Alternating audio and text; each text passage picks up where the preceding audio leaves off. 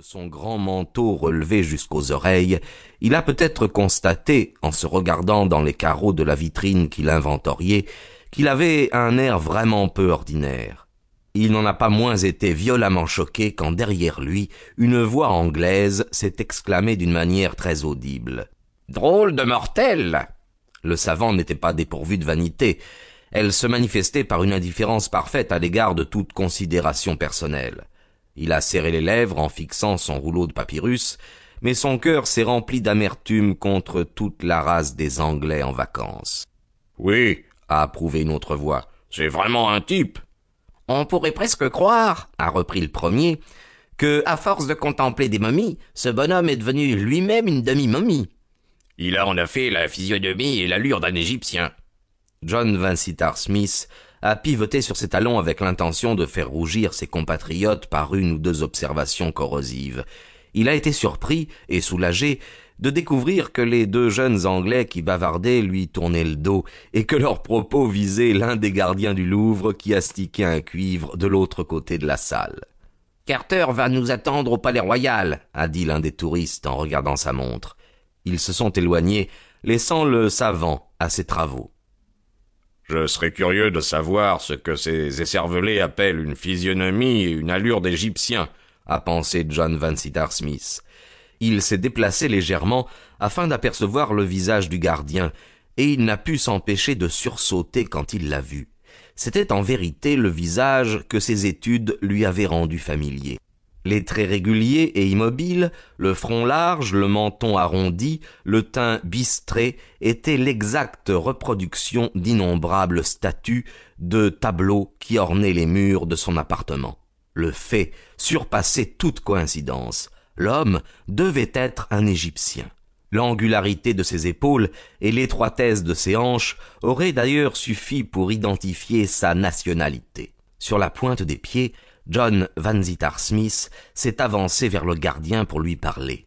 N'étant pas habitué aux conversations vulgaires, il lui était difficile de trouver la note juste à mi-chemin entre la brusquerie du supérieur et la bienveillance d'un égal.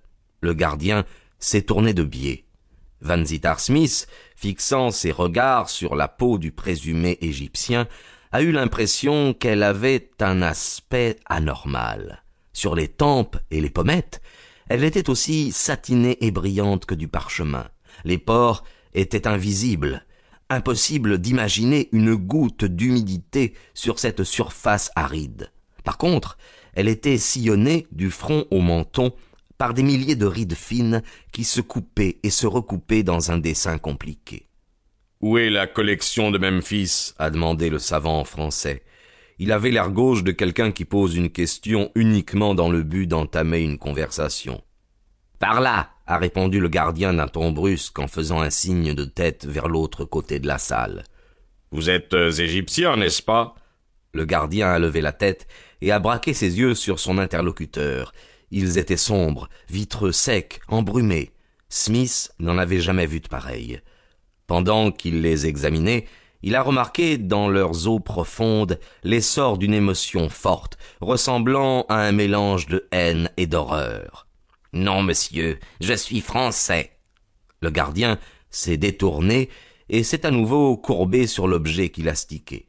Le savant, fort étonné, l'a regardé quelques instants sans mot dire, puis il est allé s'asseoir sur une chaise placée dans un coin retiré, derrière l'une des portes, afin de noter quelques résultats de ses recherches sur les papyrus.